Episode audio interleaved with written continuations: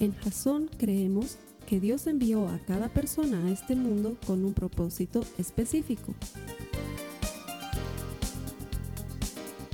Nuestra misión es ayudarte a que tengas una relación personal con Jesús y a través de ella encuentres ese propósito para tu vida.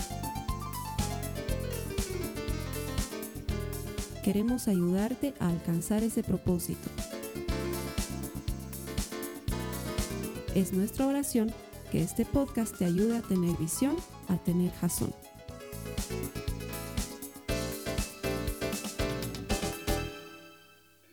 Eh, estamos en medio de esta serie que se llama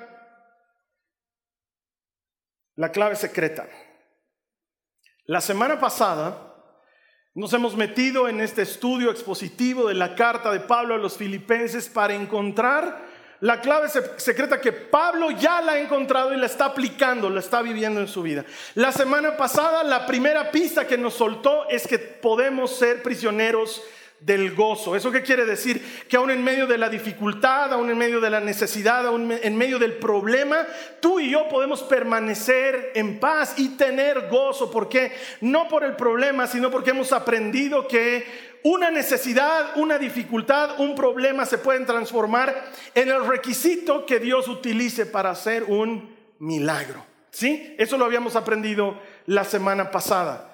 En la carta más poderosa de las cartas de la prisión, de un hombre encerrado en una prisión romana animando a la gente en una situación difícil. Hoy vamos a ver un poco más de esa clave secreta, espero que salgamos con una siguiente pista. Y para esto quiero presentarte una pequeña ilustración, una idea. Eh, sé que siempre les hablo de películas, veo películas, van a disculpar. No sé si han visto estas películas, no sé si les gustan las películas de detectives y de acción. Estas películas, por ejemplo, ¿han visto Jason Bourne alguna vez? Las películas de Jason Bourne Nunca has visto, si no has visto, no te estás perdiendo. Oh, ¿Y qué ves? La llamita blanca, ¿qué ves? Tienes que ver, Jason Bourne es otro nivel. Matt Damon es protagonista. Es una saga de películas que trata, no te la voy a arruinar para que la veas, pero realmente quisiera, es muy buena, quisiera que la veas. Trata sobre un espía que ha perdido la memoria, no sabe quién es él.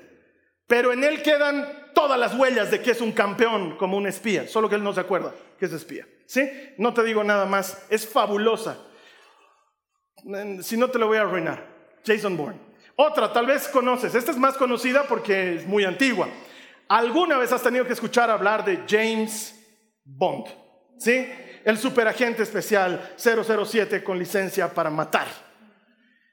Curiosamente, ahora que me pongo a pensar, eh, todos estos personajes que son agentes especiales del contraespionaje, sus iniciales son JB, ¿no ve?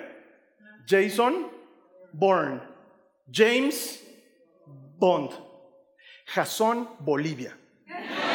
Podría funcionar, podría funcionar. Podríamos ser agentes especiales. Vas a ver que sí, la pista de hoy nos va a llevar a eso, Jason Bolivia. Has debido ver en estas películas que en algún momento siempre abren una maleta y esa maleta está llena de dos cosas dólares y pasaportes de todo tipo, ¿no ve? Necesitan pasaportes. Estos agentes especiales necesitan pasaportes porque tienen que viajar con mucha facilidad de, no sé, una ciudad en Europa y al día siguiente estar en Asia y luego viajar en un avión expreso y aparecer en algún lugar de África y necesitan tener un pasaporte para entrar a, a esos lugares porque me he puesto a investigar no todos los pasaportes son buenos, hay algunos que son mejores que otros. De hecho, había habido un ranking de pasaportes, yo no lo sabía. Investigando me he enterado de muchas cosas y he encontrado que a la fecha, al momento, a este día, el pasaporte mejor rankeado es el pasaporte de los Emiratos Árabes Unidos. Es el pasaporte número uno y no tiene ahorita competencia. Y te explico por qué es el número uno. ¿En, en base a qué es el número uno? En base a la cantidad de países que tienen acuerdos con los Emiratos Árabes, de manera que un ciudadano de los Emiratos Árabes no necesite visa para visitar determinado país. Los, ciudadanos de los Emiratos Árabes son prácticamente bienvenidos en todo el planeta. ¿Sí? Por eso su pasaporte es el número uno. En el número dos están países conocidos por todos como Francia o Alemania o Suiza. Es un buen pasaporte porque tiene acuerdos con muchos países para poder entrar libremente sin visa. Esos pasaportes son buenos. En tercer lugar, no en primero, no en segundo, había estado, entre otros países, los Estados Unidos, por ejemplo, que todo el mundo lo tiene en muy alto concepto, pero que tiene muchos enemigos, entonces no entra fácilmente a todo el mundo. Hay países en los que les dicen, cachito, cachito, gringuito, ¿dónde estás queriendo entrar? Los ingleses están en tercer lugar, los neozelandeses en tercer lugar, así unos cuantos países, incluido Japón, por ejemplo. Entonces empezaron a revisar esa lista. Y para darte una idea de la región, el lugar número 11 de los países de nuestra región lo ocupa Chile. Es el más alto de los sudamericanos en el ranking. Más atrás está México, en el 16. Mucho más atrás vamos a empezar a encontrar países sudamericanos. Por ejemplo, en el 36 está Venezuela. Mucho más atrás recién aparece Bolivia en el 59. Pero no se sientan tan mal.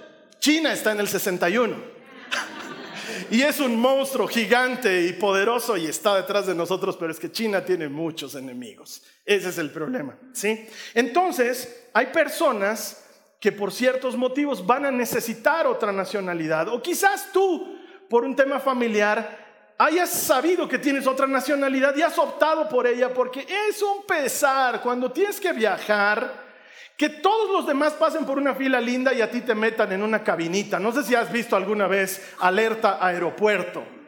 Alerta aeropuerto, barajas. Y aparece el ciudadano iraquí. Solo porque es iraquí el pobre ya lo meten a una cabinita aparte porque estás viniendo a España. Digamos, o sea, se vuelve complicado. Y investigando todas estas cosas me he llegado a enterar que también, vaya, hay países que te venden su ciudadanía.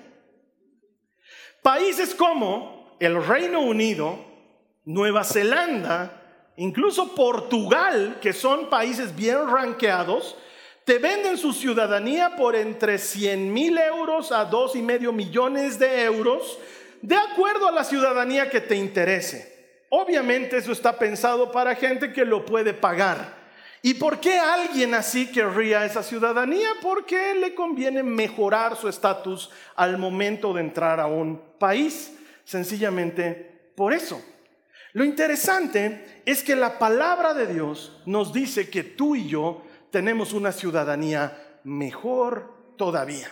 Si esta ciudadanía de la que les estoy hablando es una ciudadanía premium, la ciudadanía que te ofrece la palabra de Dios, yo diría que es una ciudadanía titanium. Acompáñame a la Biblia en Filipenses, en el capítulo 1, los versos 27 al 30. Vamos a leer lo que dice la palabra. Dice, sobre todo, ayúdame a leer esta frase a continuación. Dice, deben vivir como ciudadanos del cielo. Hay una ciudadanía que Jesús ha comprado para ti y para mí. Dice que debemos vivir de acuerdo a esa ciudadanía. Tú y yo ya la tenemos, ya es nuestra. Dice que vivamos de acuerdo a esa ciudadanía comportándonos de un modo digno de la buena noticia acerca de Cristo. Pablo les está hablando a los filipenses, les está dando un encargo, compórtense como hijos del reino, les dice. Entonces, sea que vuelva a verlos o solamente tenga noticias de ustedes, sabré que están firmes y unidos en un mismo espíritu y propósito, luchando juntos por la fe, es decir, por la buena noticia. No se dejen intimidar por sus enemigos de ninguna manera. Eso les será por señal a ellos de que ellos serán destruidos, mientras que ustedes serán salvos, aún por Dios mismo. Pues a ustedes se les dio no solo el privilegio de confiar en Cristo, sino también el privilegio de sufrir por Él. Estamos juntos en la lucha. Ustedes han visto mi lucha en el pasado y saben que aún no ha terminado. La ciudadanía de Cristo involucra beneficios, pero también involucra responsabilidades. Nos da cosas maravillosas y ventajas extraordinarias como te las otorgaría la ciudadanía de un país, de esos que llamamos del primer mundo. El trato que recibes por ser ciudadano de ese país en ese país es maravilloso. Entonces tenemos algunos beneficios maravillosos por ser ciudadanos celestiales, pero también tenemos algunas obligaciones. Mi hermana, mi hermano, no te acostumbres al mundo en el que estamos viviendo, porque aquí solamente estamos de paso. Si este mundo te parece incómodo, si este mundo en algún momento te ha generado dolor, si este mundo en algún momento te ha roto el corazón, no podemos esperar mucho de este mundo porque aquí estamos solamente de paso, no te acostumbres a él. Nosotros somos ciudadanos de una mejor nación, tenemos ciudadanía de un mejor lugar, somos ciudadanos celestiales, es lo que nos está diciendo la Biblia. Por consiguiente, nuestro pasaporte es mejor. Tu pasaporte te da entrada a todo lugar. ¿Por qué? Porque eres embajador, eres embajadora de Cristo. ¿Cuántos embajadores de Cristo hay en este lugar? ¿Cuántos embajadores atentos hay en este lugar? Eres embajadora, eres embajador de Cristo. Tu pasaporte ha mejorado. Un pasaporte diplomático no hace fila. ¿Sabías eso? Cuando tú llegas a un país y tienes pasaporte diplomático, no haces fila en migración. Tú pasas por otro lado, porque tienes ventajas por tener un pasaporte diplomático. Esto de los pasaportes es interesante. Unos años atrás viajamos a los Estados Unidos con mi familia, mi esposa y mis hijas. Mi esposa y mis hijas tienen nacionalidad francesa. El abuelo de mi esposa era francés y mi esposa logró recuperar la herencia de su familia y la nacionalidad de su familia. Y ahora ella y mis hijas, por ser hijas de mi esposa, tienen la nacionalidad francesa. Ranking en el pasaporte, dos. El papá, ranking en el pasaporte, 59. ¿Ya? Viajamos juntos. Esto te estoy hablando unos años atrás, ¿ya? Viajamos juntos y nos enteramos que la tecnología ha mejorado y ahora hay unas cabinas digitales donde puedes hacer migración y ya no hacer las filas y entonces te ahorras tiempo. ¿Por qué? Porque cuando llegas a migración, si has viajado lo has visto, la fila para los que tenemos pasaportes talla 59 son eternas, de horas. La fila para los pasaportes bien rankeados son express, pasan rapidísimo y ahora hay cabinas express para esos pasaportes. Entonces, vemos esas cabinas y la Carly me dice, aquí podemos hacer migración con las chicas. Y yo les digo, hagan. Yo voy a estar haciendo mi fila. Entonces la Carly pone su pasaporte y esas, esas cabinas te devuelven un ticket donde aparecen dos, dos símbolos, uno de dos, o tiqueado y eso es bienvenido al país, o cruz y eso significa que tienes que hablar con un humano. No significa que estás rechazado, significa que tienes que hablar con un humano. La Carly pasa el pasaporte, tic, le sale tiqueado y le dice la máquina, hay otras personas en su grupo, porque lo que quieren hacer los americanos es pasar rápido, tampoco ellos quieren estar todo el día ahí con el, con el extranjero, ¿no? Entonces la Carly dice, eh, anota, sí, somos cuatro en total, pasen esos pasaportes y las chicas pasan sus pasaportes y yo ahí con mi pasaporte de... Y la Carly me dice, lo peor que lo pasaremos, lo peor que puede pasar es que igual migración te diga que tiene que hablar contigo, ¿cuál es el problema? Entonces le paso mi pasaporte, la Carly escanea los tres pasaportes restantes y salen aprobado, aprobado y aprobado. Yo salgo aprobado, salgo aprobado. ¿Por qué? Si yo no tengo el pasaporte, no importa. Como todo el grupo estaba aprobado y yo era parte del grupo, mis apellidos coinciden con los de las chicas. Varias cosas que ven las máquinas, me aprueban. Entonces, hermanos, he comenzado a marchar la marsellesa mientras todos los demás estaban haciendo ahí fila por su pasaporte 63 y yo estaba, alele bleu, bonjour, mon chéri. Súper feliz porque he recibido un upgrade que no era mío, de algo que no he buscado, por algo que no merecía. Qué hermoso se siente cuando recibes un beneficio por algo que no merecías. Dios ha comprado para ti a precio de la sangre de Cristo un pasaporte que es de ciudadanía titanium. Alguien debería estar alegre y agradecido por eso. No conforme con eso, Pablo empieza a hacer preguntas retóricas para ver si realmente has entendido y empieza a preguntar y dice en el verso 1 del capítulo 2, ¿hay algún estímulo en pertenecer a Cristo? ¿Existe algún consuelo en su amor? ¿Tenemos en conjunto alguna comunión en el Espíritu? ¿Tienen ustedes un corazón tierno y compasivo? La respuesta va a ser sí a todo. Todo eso ha pasado desde que hemos venido a Cristo y Él dice entonces, hágame verdaderamente feliz poniéndose de acuerdo de todo corazón entre ustedes, amándose unos a otros y trabajando juntos con un mismo pensamiento y un mismo propósito. No sean egoístas, no traten de impresionar a nadie, sean humildes, es decir, considerando a los demás como mejores que ustedes. No se preocupen solo de sus propios intereses, sino también procuren interesarse de los demás. Tengan la misma actitud que tuvo Cristo Jesús. ¿Sabes qué está haciendo Pablo? Está sentando las bases de esta ciudadanía. Te está diciendo, ser ciudadano celestial significa esto. Por favor, no seas egoísta. Por favor, viví de acuerdo a la ciudadanía que tú tienes. Quiero que esto lo vivas en tu casa, en tu oficina, en el lugar donde estudias, entre tus amigos, que no te olvides que eres ciudadano celestial. No sé si a ti te ha pasado, yo he crecido en un colegio donde usábamos uniforme. Y en mi colegio siempre me decían, esto me hizo recuerdo el Ale el otro día, siempre me decían, cuando estás en la calle, si estás con el uniforme de colegio, cuidado lo que vas a hacer. Porque si te agarras a los puñetazos con alguien, no es el Carlos Alberto el que se ha agarrado a los puñetazos, es el colegio el que se ha agarrado de golpes con otro chiquito. Representas al colegio cuando estás con ese uniforme. Hermano, hermana, cuando hemos adquirido la ciudadanía celestial, representamos a Cristo donde sea que vayamos. Y necesitamos vivir de acuerdo a esa ciudadanía. En nuestra casa, en nuestro trabajo, en nuestro lugar de estudios. Lo que te estoy queriendo decir es, se tiene que notar que eres cristiano. Pero no se tiene que notar porque has puesto tu Hillsong United a todo volumen. No es eso. Es por la clase de vida que vives. Por el testimonio con el que predicas de hecho, me llama la atención que Pablo les dice a los filipenses, háganme feliz, pónganse de acuerdo. ¿Saben qué? Les quiero contar una intimidad. Esta iglesia me hace sufrir. Sufro harto. Muchas cosas que pasan en la iglesia me hacen sufrir. Todas las semanas, sin excepción, escucho los fulanos no han querido, entonces creo que nosotros solitos nomás vamos a trabajar. Le he hablado a la líder de tal, no me ha contestado, le he mandado un WhatsApp, no me responde, solitos nomás vamos a estar trabajando. Yo digo, ¿por qué no pueden ponerse de acuerdo? Es más, los dos años anteriores he sufrido mucho por culpa de los de la música y ahora sí están aquí ellos. Es que en el anterior servicio me he confesado con la gente, pero les he dicho, no están los de la música aprovechando, me vale que estén aquí. Me han hecho sufrir, Dios mío, no se podían poner de acuerdo. Y hemos estado meses de meses trabajando en una sola cosa. Por favor, pónganse de acuerdo. Qué duro es cuando dos de tus hijos no se ponen de acuerdo. Qué duro es cuando la gente en tu casa no se pone de acuerdo.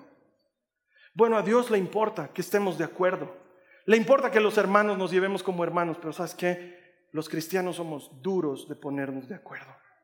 Cuán difícil es ponernos de acuerdo con los hermanos de la otra congregación para hacer algo juntos. En un principio todo está bien, hasta que decimos quién va a dirigir la reunión. Listo, ahí se pudrió todo. ¿Quién va a ministrar la alabanza? Listo, ahí se pudrió todo. ¿Por qué? Porque de alguna manera sale nuestro deseo de figurar y olvidamos que esto se trata de Cristo. Y Pablo nos está diciendo que todo gire en torno a Él. Nos da bases simples. Ámense, trabajen juntos, pueden hacerlo. No sean egoístas. No sean figuretis. Esto lo voy a explicar solo por los centennials, porque sé que no tienen idea de qué acabo de decir. En los años 90 había un programa de televisión que se llamaba Video Match. Después se llamó Showmatch, pero eso ya no fue lo mismo porque bailaban y otras cosas. No, no era lo mismo. Videomatch era solo un programa de humor. Hacían bromas en la calle, eran bromas callejeras, ¿sí? Y uno de los personajes le llamaban Figuretti, una especie de apellido medio argentino, medio italiano, de un tipo que no hacía nada, pero siempre quería salir en la fotografía de un tipo que no participaba del esfuerzo, pero sí participaba del momento de la felicitación y del aplauso. Estaba siempre ahí, no era eh, famoso, pero estaba con los famosos, no era invitado, pero estaba con los invitados. Entre los cristianos a veces pasa mucho eso, hermanos. Cuando tú te decides a servir al Señor, cuando tú te decides a hacer algo por el Señor, ¿por qué lo haces? Porque tu nombre sea reconocido, porque se te aplauda, o solo por el hecho de servir a Cristo. Debería ser por lo segundo y por nada más. Porque Cristo necesita gente que hable de Él, Cristo necesita gente que siga mostrando su evangelio, Cristo necesita gente que ame a los que Él quiere amar y bendiga a los que Él quiere bendecir. Y eso es lo que está diciendo Pablo, eres ciudadano de este, de este nuevo reino, portate como ciudadano de este reino, actúa como ciudadano de este reino, sean humildes, dice. Lastimosamente por el contexto en el que vivimos y por la manera en la que manejamos el idioma, humilde tiene muchas connotaciones. Un tiempo atrás ha tocado el timbre de mi casa un señor que me quería vender frutillas y me dice, casero, te venderé frutillas. Y yo le digo, no, gracias, no necesito frutillas. Y me dice, te cambio, frutillas por zapatos. yo le digo, uff, no, no sé si tengo, zapatos de niña, me dice. ¿Tienes zapatos de niña? De niña chiquita de seis años, tengo dos hijitas de seis años, me dice. Uh, zapatos de niña, eso sí tengo, pa.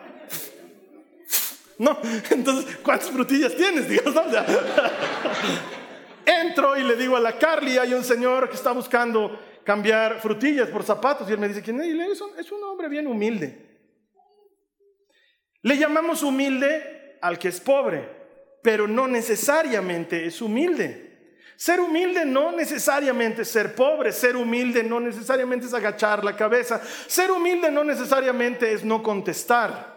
Ser humilde es una condición distinta.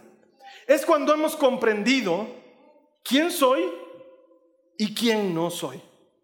Cuando has entendido quién eres y quién no eres, no hay impedimento en que seas bueno, que seas excelente en aquello en lo que eres buena o bueno. Y no hay impedimento para que pidas ayuda en aquellas cosas en las que no eres bueno. Una persona verdaderamente humilde sabe quién es y también sabe quién no es y por eso se deja ayudar. Porque muchos de nosotros creemos que somos humildes porque servimos y ayudamos mucho, pero cuando te tienen que ayudarte que nadie se entere, que no lo sepan, no pediremos ayuda. Eso no es humildad, eso es orgullo disfrazado. Es la idea de yo sí puedo servir a los demás, pero nadie me puede servir a mí. Y se disfraza de no quiero molestar a nadie. Se disfraza de no quiero causar molestias. Pero en el fondo es, nadie puede ayudarme. Yo sí puedo ayudar, nadie me puede ayudar a mí. Dale la vuelta. Permití que la gente te sirva. El año pasado, justamente más o menos por esta época, en mi casa nos habíamos contagiado de COVID. Digo nos habíamos contagiado porque yo realmente no he estado enfermo, hermanos. Era asintomático, o sea, el examen dijo que tenía COVID, pero yo no me sentía con COVID. Mi esposa sí tenía eh, tos fuerte y la Nicole estaba como si se hubiera súper resfriado. La María Joaquín es inmune, ella es inmune a todo tipo de enfermedades. Amén. Pero no podíamos movilizarnos. ¿Por qué? Porque estábamos acuarentenados. ¿Por cómo es esta odiosa pandemia? ¿no? Entonces nos acuarentenamos y obviamente no podíamos salir a comprar medicinas o alimentos y la iglesia decidió ayudarnos. Los hermanos se pusieron de acuerdo, armaron un rol, cada día alguien nos iba a cubrir y nunca voy a olvidar el primer día de la enfermedad. Abrí la puerta y ahí estaban el Esteban y la Katy. Nos habían traído algo para comer. Y no me olvido lo que el Esteban me dijo. Danos el gusto de poder servirlos. Déjanos servirlos. ¿Y sabes qué? Es importante tanto que des como que recibas que no sientas que a ti nadie te puede ayudar. Dale a la gente el privilegio de servirte también. No es malo, es bueno. Y cuando alguien dice te quiero ayudar, ya, ayúdame. Porque la humildad no consiste en agachar la cabeza, la humildad consiste en reconocer que necesito ayuda en cierta área en la que no soy bueno. Pablo nos está mandando tener la misma actitud de Cristo. Dice, tengan la misma actitud que tuvo Cristo Jesús y la describe. En el verso 6 dice, aunque era Dios, no consideró que el ser igual a Dios fuera algo a lo cual aferrarse. En cambio, renunció a sus privilegios divinos, adoptó la humilde posición de un esclavo y nació como un ser humano. Cuando apareció en forma de hombre, se humilló a sí mismo en obediencia a Dios y murió en una cruz como morían los criminales. Jesús decidió ser hombre. Decidió vivir como humano. Decidió hacerlo. No hacía falta. Él es Dios. Jesús es 100% Dios, pero también es 100% humano. Y decidió hacerse uno como nosotros. La forma más sencilla en la que se me ocurre ilustrártelo para que entiendas la profundidad de esto es cuando mis hijas eran chiquitas, una de ellas ha debido estar cerca de los tres años y la otra ha debido estar cerca de los cinco años. No estábamos pasando una situación económica muy buena de mi lado. Mi esposa tenía un muy buen empleo, pero le demandaba todo su tiempo, le chupaba toda su vida. Y como yo no ganaba muy bien, Entonces hicimos un acuerdo. Ella trabajaba y yo era el ama de casa. Y ha sido la época más linda de mi vida. Cambiaba pañales, hacía coletas, planchaba la ropa, lavaba la ropa, hacía el mercado, preparaba la comida. Pero la parte que más disfrutaba de ser ama de casa era ese momento cuando juntábamos entre mis dos, mis dos hijas y yo, juntábamos la colección de muñequitas que habíamos ido comprando conforme el tiempo pasaba. Tenían unas muñequitas, siguen teniendo, están ahí las muñecas, unas muñequitas que eran como las princesas de Disney, pero en niños, en niñitas, ¿sí? Y eran muchas. Y entonces armábamos en el cuarto de juego, por decirles, una tarde, una peluquería. Y entonces yo entraba en la peluquería y me pintaban la cara y me pintaban las uñas y hacíamos trenzas a las muñecas y yo les hacía peinados especiales a ellas, trencitas una por una en su cabeza, terminaban como, como esas trencitas de negritos de todo lado, así las... He aprendido a peinar mujercitas súper bien. Y al día siguiente era otro juego, era mi favorito. Ellas no lo sabían, era mi favorito personal. Armábamos una escuela de muñequitas, muchos asientitos muchas muñequitas sentadas, entre ellas dos que se llamaban Nicole y María Joaquina, muchas muñequitas sentadas, y entraba a darles clases un profesor que se llamaba profesor Chobosky. El profesor Chobosky entraba y les dictaba clases de astronomía, de historia, de física, de matemáticas, de ciencia. Nos divertíamos y era el momento más feliz de mi día. Porque en ese momento tenía licencia de volver a ser niño. Ya no era papá, no era el papá que pone orden o dice qué es lo que se debe o no se debe hacer. Era un niño más jugando. Era un niño sentado en alguno de los pupitres y de rato en rato dando clases. Y había aprendido a amar las cosas que ellas amaban y a entender las cosas que ellas entendían, como por ejemplo, bueno, creo que ya es hora de que vayamos a comer, chicas. No, papi, porfa. Un ratito más jugaremos, porque después comemos y después ya no jugamos, hay que ordenar y hay que bañarnos y, ah, ya, jugaremos un ratito más. Solo eso me ayudaba a entender lo que es ser niño otra vez. Tenía toda la autoridad para decir, no, es hora de comer. Pero qué lindo se siente ser uno de ellos y decir, ok, no comamos. No le van a avisar a la mami, hoy día no vamos a comer comida, hoy día voy a traer helado, vamos a tomar helado. No le van a avisar a la mami, o traemos helado y le damos a ella en la noche y le avisamos que hemos tomado helado en la mañana. Qué bonito, cuando te metes tanto que eres uno más. Cristo podía haber resuelto el problema sin venir al mundo, pero quiso hacerse uno con nosotros. Quiso entender tu dolor, como lo entiendes tú como humano. Quiso entender la alegría de que un amigo llegue a visitar a casa. Quiso entender la dificultad que hay cuando tienes un pariente que vive lejos. Quiso entenderlo todo. Y la Biblia dice, renunció a su condición divina para hacerse uno de nosotros. Él quiso verlo todo. Nadie puede decirle jamás a Jesús, ah, es que tú no sabes lo que estoy viviendo. Él lo sabe. Él lo ha vivido. Mira, la semana pasada te dije que hemos sido hechos como un trazo por el Creador y que no estamos completos, que Él quiere completarnos con nuestra ayuda. Jesús decidió entrar en las mismas condiciones, como un trazo a este mundo, porque tú qué crees que cuando era bebé él ya vino con todo? Que cuando María le estaba cambiando los pañales, decía un ratito María, no se le cambia los pañales así al creador del universo. Un poquito de respeto con mis partes nobles. Él tuvo que vivir como un humano en todo y ser enseñado en todo, porque él también fue un trazo. ¿Para qué? Para demostrarte a ti y a mí que cualquiera siendo humano y teniendo el Espíritu Santo puede vivir sin pecar. Se puede vivir sin pecar. ¿Por qué? Porque el Espíritu Santo que está en ti es el mismo que estaba en Jesucristo. No hay diferencia. Y si Él pudo, tú también puedes. Mucha gente dice, ay, es que Él era Dios. 100%. Jesús es 100% divino, pero 100% humano para mostrarnos que tú y yo, con la ayuda del Espíritu, podemos lo que Él pudo. Mira lo que dice Hebreos el capítulo 2, el verso 14, dice, debido a que los hijos de Dios son seres humanos, hechos de carne y sangre, el Hijo también se hizo carne y sangre. Pues solo como ser humano podía morir y solo mediante la muerte podía quebrar el poder del diablo, quien tenía poder sobre la muerte. Lo hizo intencionalmente. Verso 18 dice, debido a que él mismo ha pasado por sufrimientos y pruebas, puede ayudarnos cuando pasamos sufrimientos y pruebas. No sé a quién le da esperanza este mensaje hoy, esta parte de la palabra, pero la palabra te está diciendo, estás pasando por necesidad, Jesús sabe lo que es pasar por necesidad. Estás pasando por dolor, Jesús sabe lo que es pasar por dolor. Estás pasando por prueba, Jesús sabe lo que es pasar por prueba. ¿Por qué? Porque Él es humano como nosotros. Él entiende tus sufrimientos y nadie jamás puede decirle, tú no sabes lo que es. Él lo sabe, Él lo ha vivido y siendo humano y con Espíritu Santo nos ha mostrado que el camino es posible.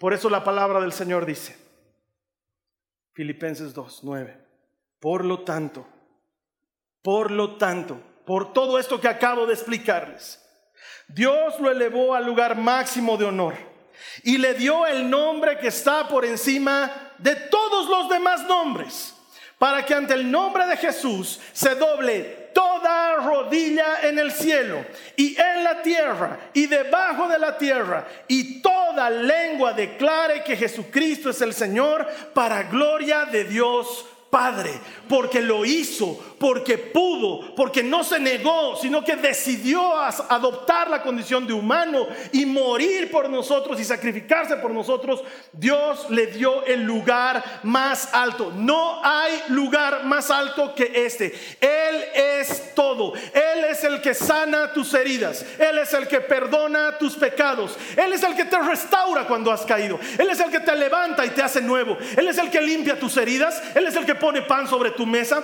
Él es el que sana todas tus dolencias. Él es el que escucha tus oraciones. Él es el que responde tus oraciones. Él es el que hace caso de tu llanto. Él es el que tiene presente cada una de las cosas que dices. ¿Por qué? Porque Él es 100% Dios y sin embargo te entiende, comprende lo que vives, entiende tus sufrimientos y por eso mismo él es la solución. Él es el cordero y Él es el altar al mismo tiempo. Él es la ofrenda y Él es el sacerdote al mismo tiempo. Y Él es el vencedor de la muerte y Él es el vencedor del pecado y Él es el vencedor de todo lo que existe. Y está por encima de todas las cosas. Y si le vas a alabar, que sea fuerte. Y si le vas a aplaudir, que sea fuerte. Porque Él es todo. El alfa, la omega, el principio, el fin, el que era, el que es, el que ha de venir. Él todo. Él es todo. Esto se trata de Él. No se trata de mí. No se trata de ti. Vivimos ensimismados de nuestras cosas. No te culpo. A veces el dolor es grande. A veces pasamos por cosas que no sé si te has puesto a pensar alguna vez, ¿es aguantable lo que estoy viviendo? ¿Es soportable? Siento que lo que estoy viviendo es insoportable. ¿Y sabes qué? El que todo lo puede viene y te sostiene para que lo que no estás pudiendo soportar lo soportes tomado de su brazo. Con Él todas las cosas son posibles. Con Él todo es posible. Entonces el encargo de Pablo es, esta ciudadanía hay que vivirla de una manera extraordinaria. Mira lo que sigue diciendo. Versos 12 al 18 dice, queridos amigos, siempre han seguido mis instrucciones cuando estaba con ustedes y ahora que estoy lejos es aún más importante que me hagan caso. Esfuércense por demostrar los resultados de su salvación había habido resultados de la salvación.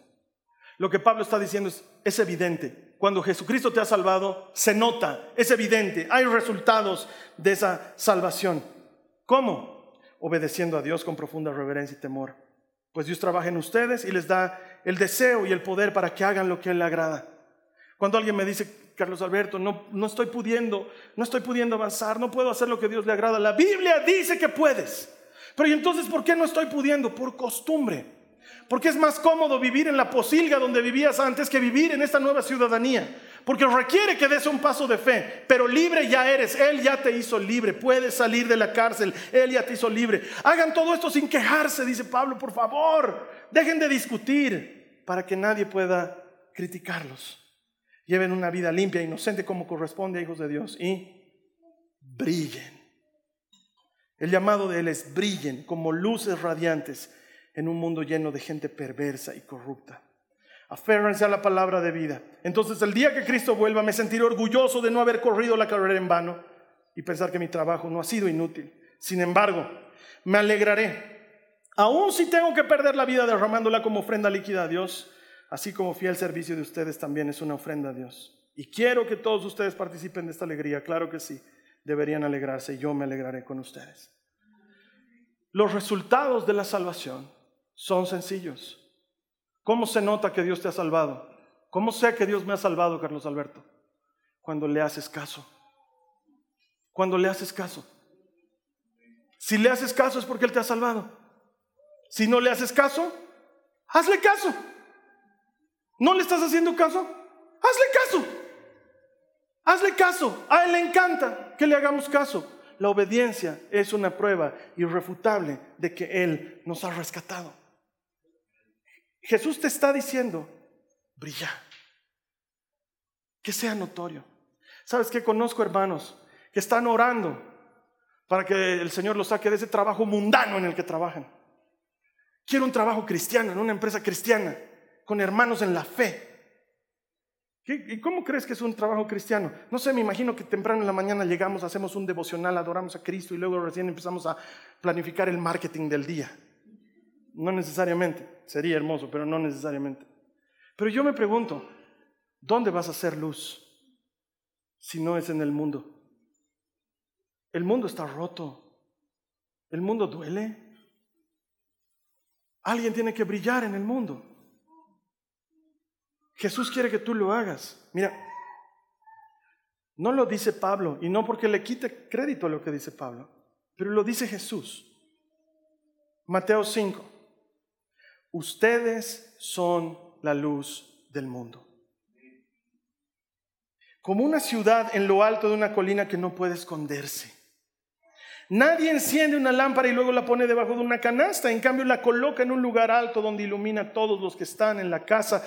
De la misma manera, dejen que sus buenas acciones brillen a la vista de todos. Por si alguien no sabía qué es, buenas, qué es brillar, la Biblia te está aclarando, son buenas acciones, es vivir como ciudadano celestial. Brillen para que todos alaben a su Padre celestial. ¿Sabes qué me impacta de este mensaje? que la luz del mundo te está diciendo a ti que tú eres la luz del mundo. Es decir, la luz verdadera, la luz no creada, la luz que no necesitó que alguien diga hágase la luz para existir, la luz que es Dios en sí mismo. Él es la luz del mundo y te dice a ti, tú eres la luz del mundo. Tú eres la luz del mundo. Tú brilla. ¿Sabes qué, mi hermana, mi hermano? Los cristianos no estamos interesados en salvar al mundo. Te, lo estoy diciendo de verdad. No estamos interesados en salvar al mundo. Porque Jesús ya salvó el mundo. Nuestro deseo es hacer brillar su luz para que el mundo sepa que hay esperanza en Cristo. ¿Sabes qué somos? Somos un virus. Nos vamos a seguir reproduciendo por todo lado y vamos a seguir llevando esperanza y paz y salvación hasta el último rincón del mundo. No sé si has estado atento, pero la última semana muchos cristianos se han estado quejando de que lo que ha pasado en los Grammys ha sido una adoración al diablo porque ha habido un culto al diablo y entonces los cristianos tenemos que retirarnos de los Grammys. Go ahead. Nos retiraremos. Nos encerraremos en nuestra iglesia donde brillamos harto y no brillaremos en el mundo donde se necesita que alguien brille. O vamos y brillaremos y amaremos a esa gente que no sabe si es hombre o mujer. Los amaremos. Les mostraremos que hay uno que sí les ama para que encuentren identidad en Cristo. Porque cuando sabes quién eres, sabes lo que tienes que hacer. Y de pronto el que no está seguro si es hombre o es mujer, luego va a entender que es hombre o es mujer en Cristo.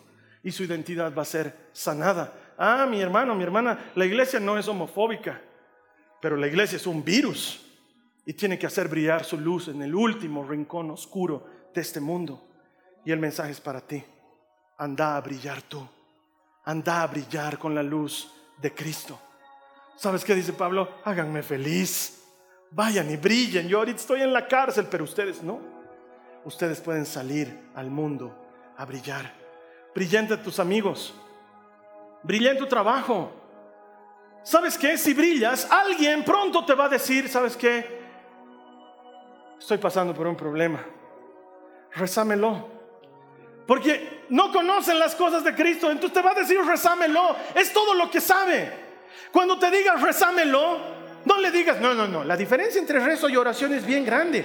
Porque el rezo es algo esquemático, en cambio la oración sale de un corazón. No. ¿Sabes qué? Rezáselo. ¿Me lo puedes rezar? ¿Te lo puedo ¿Quieres que recemos ahorita juntos? Sí, te va a decir, está en necesidad. Entonces tú, ayúdale. Padre nuestro que estás en el cielo, santificado sea tu nombre, venga tu Y cuando termines eso, Padre, te pido por la vida de esta persona. Tiene una necesidad, escuchar su necesidad, atender su sufrimiento en el nombre de Jesús. Amén. No necesitas toda la ampulosidad que muchas veces tenemos los cristianos. Lo único que necesitas es brillar. Estamos ocultando, se viene carnaval, la gente pone cosas muertas debajo de las cosas, casas.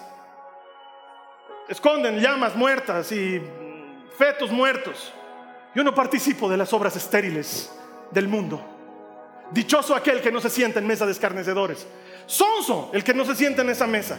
¿Quién va a ser luz para ellos? Claro, si vas a hacer a chuparte con ellos y acabar borracho, bailando morenada, obviamente todo mal. Pero si vas a ir a hacer luz, si vas a mostrarles que hay amor y compasión, que hay misericordia en Jesús, estás brillando donde nadie más va a poder brillar. Alguien tiene que brillar ahí. Jesús nos está diciendo, brillen. Tienen una ciudadanía titanio. No tenga miedo de entrar a ningún lugar. Conozco cristianos que tienen miedo de entrar porque quizás se me pega un demonio en ese lugar. No se te va a pegar nada. ¿No deberías tú ir a pegar el virus de Cristo a ese lugar? ¿No deberían las tinieblas temblar cuando yo entro en un lugar y decir, ahí está entrando un ciudadano del cielo? Eso es lo que debería ocurrir. No le tengas miedo al mundo, que el mundo tenga miedo de que ha llegado su sentencia. El dueño de este mundo ha sido sentenciado. La sentencia ha sido ejecutada. Hay victoria en la sangre de Cristo. No, mi hermano.